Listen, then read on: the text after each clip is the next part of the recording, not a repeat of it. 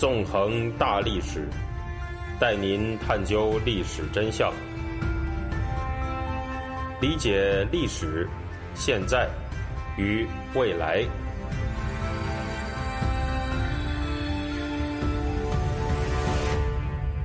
大家好，欢迎大家收听《纵横大历史》，我是主持人孙成。今天呢，我们将会继续进行文革历史系列节目。在上一讲当中，我们谈到，在毛泽东批准和刘少奇主导的情况下，随着工作组进驻各单位和学校，一场残酷的二次反右开始了。从北京到各地，成千上万的人被工作组打成了所谓的右派和反革命，沦为了政治迫害的目标。中共的党政系统全力开动了起来。对民众展开了残酷无情的政治清洗，而这样的一种清洗，实际上呢是在刘少奇的主持下展开的。对于这场二次反右，我们在上一讲中通过宏观的视角讲述了它的规模、大致过程，以及中共高层对这场运动的态度。在今天的这一讲中呢，我们则会以北京清华大学为个案。来给大家展示这场运动的复杂性和残酷性。在文革开始的时候，清华大学的一把手，也就是党委书记兼校长，名叫蒋南翔。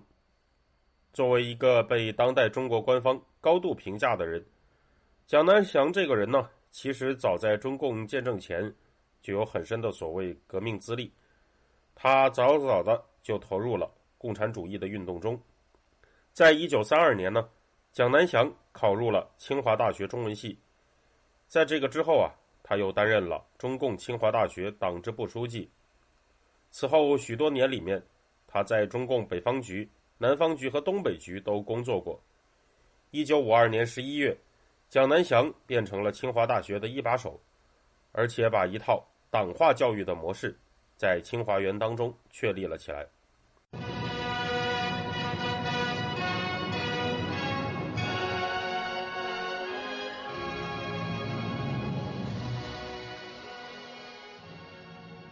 很多人都知道的是呢，在文革时期有一个非常著名的口号，叫做“又红又专”，指的就是说呢，要求知识分子不但要在专业方面要做到业务熟练，也就是专，在政治上也要红，也就是要积极的跟随中共。而在文革期间呢，蒋南翔是一个被打倒和遭遇了严重迫害的人物，因此呢，从某种直觉上来说，似乎蒋南翔。和又红又专的口号，看上去啊是没有什么联系的。但是呢，有些反常识的是，蒋南翔这个人恰恰就是又红又专这个口号的积极倡导者。在文革前的清华，倡导又红又专的蒋南翔，在政治运动当中，那都是积极的冲锋在前。比如说呢，在一九五七年的反右运动当中，他把包括副校长钱伟长。物理系主任叶启孙、化学系主任曾昭伦、水利系教授黄万里在内的大批师生打成了右派。可以说，文革前的蒋南翔呢，在清华就是一种极左路线的化身。不过，随着文革的到来，他也遇到了所谓“老革命不如新革命”的问题，变成了第一批被攻击的目标。事实上，首先直接对蒋南翔开火的人呢，都不是毛泽东。而是刘少奇，在反右运动当中整了许多人的蒋南翔，在文革开始时候就变成了二次反右的目标。早在一九六六年的六月初，清华大学就出现了批判校党委和蒋南翔的大字报，其中就读于清华的刘少奇女儿刘涛，还曾经在一份于六月四日贴出、矛头对准校党委的大字报上签了名。第二天。刘涛和贺龙的儿子贺鹏飞等七名校内高干子女，又贴出了一份名叫《清华党委应采取积极态度领导文化大革命》的大字报。这些信号呢，都在向人们传递着一个事情，那就是针对清华校党委和蒋南翔的攻击，背后啊，实际上是有刘少奇的影子的。对于刘少奇在这其中所扮演的角色呢，实际上还有一份旁证，那就是清华大学造反派陈继芳的回忆。历史学者杨继绳曾在他的文章中引用过陈继芳回忆的这样一件事。陈继芳表示说呢，有一天，刘涛、贺鹏飞来找他，秘密通知他到清华主楼的一个房间开会。参加会议的有十多个人，那是一次神秘的会议，就像电影中看到的地下党开会一样。一样的通知形式，一样的召开方法。李黎峰，也就是李景泉的儿子，激动地宣布：“清华大学校党委是修正主义的，蒋南翔是黑帮，我们要重炮猛轰。”还说呢，前一阶段大家站稳了立场，你们都是清华的左派，经受住了党的考验，党中央支持你们。刘涛说：“党中央感谢你们，党中央要清华左派组织起来。”那么他的话呢，使人们激动万分。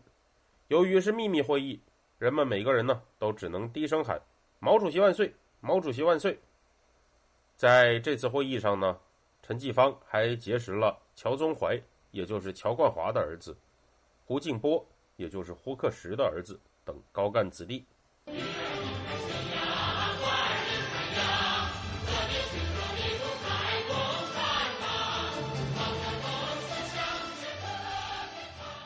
从这一段回忆啊，可以看出的是，如此之多的中共大员子弟能够在清华聚在一起开会，他们不但表示校党委是修正主义，说蒋南翔是黑帮，还能够向与会者表示党中央支持你们，党中央感谢你们。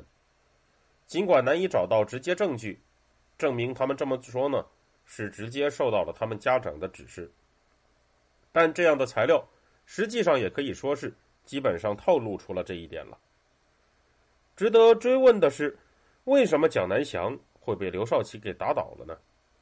实际上，在文革当中啊，但凡一级的领导面临着被冲击的危险的时候，往往都会采用一种丢卒保车的战术，把一部分级别更低的人给抛出去。这样子做呢，一来可以显示出一种紧跟革命形势的姿态，二来呢。则是可以转移斗争的矛头。在当时，随着彭真已经被毛泽东给打倒了，刘少奇本人的地位也处在了危急当中。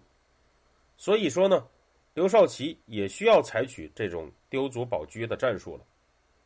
在这个案例当中，尽管蒋南翔这个人啊是又红又专，但是他也逃不掉被刘少奇给抛出去的命运。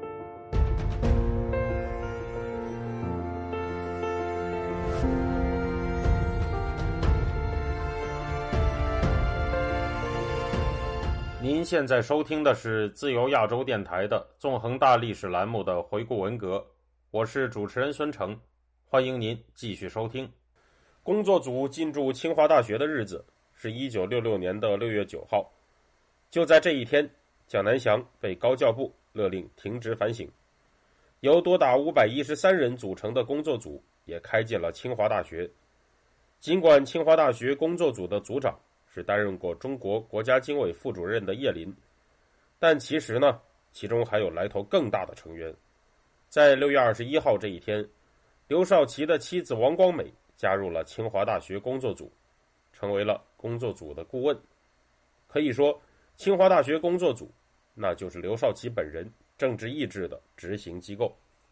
在清华大学工作组入校的时候，蒋南翔实际上已经倒台了。被停职反省的他，遭到了持续三天三夜的连续逼供，身体呀都出现了浮肿，这时候已经是一只死老虎了。工作组的主要攻击目标呢，也就成了清华大学的普通师生们。在这个时候，一个文革当中的风云人物出场了，他就是蒯大富。在文革的时候啊，蒯大富蒯司令这个名字可以说是无人不知、无人不晓的。在一九六二年考进清华大学工程化学系的他，有一个按照中共的话来说根正苗红的家庭背景。他的祖父曾经参加过北伐军，父母则在一九四零年代都加入了中共。在清华大学的文革开始以后，快大富看了学校里的大字报，就站出来表示要跟工作组组长叶林进行公开辩论，并说呢要炮轰工作组和夺权。在六月十六号这天，蒯大富贴出了一张名叫“工作组往哪里去”的大字报，而很快，铺天盖地的支持工作组、批判蒯大富的大字报就被贴了出来，这样。蒯大富就成为了工作组眼里的刺儿头。随着刘少奇的妻子王光美加入工作组，蒯大富啊，更是在实际上变成了刘少奇亲自铁拳的对象。其实呢，刘少奇不仅派出了他的太太坐镇清华大学，还曾经自己去清华园看过大字报。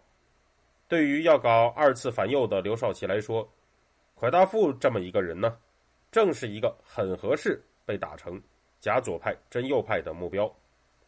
六月二十四号这天，工作组啊是专门针对蒯大富召开了一场辩论会。在会上呢，蒯大富不但是不服软，还奚落了工作组的成员。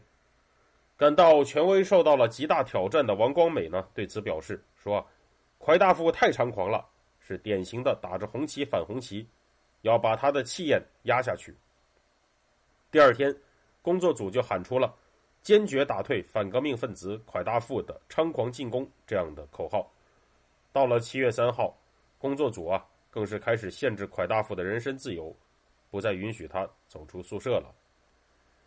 那么，蒯大富在那场辩论会上到底说了些什么呢？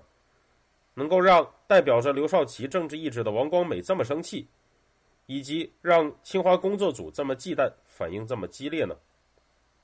根据蒯大富本人的回忆。那场辩论会的情形是这样的，蒯大富说道：“当时辩论还是比较讲道理的，我上台讲了，工作组通知王光美来，但又没来，我们对此质疑，去工作组要个说法，但工作组态度非常恶劣的对待我们，因此我们不能接受，于是写了大字报这么一个过程。工作组当时很心虚，根本不想辩论这个事情，反过来就说。”蒯大富想夺工作组的权，这是什么性质的问题？下面的同学们呢，就莫名其妙了，怎么提意见成了夺工作组的权了？同学们就喝倒彩。后来凡是我上台，底下就鼓掌。我问的问题，工作组根本答不出来。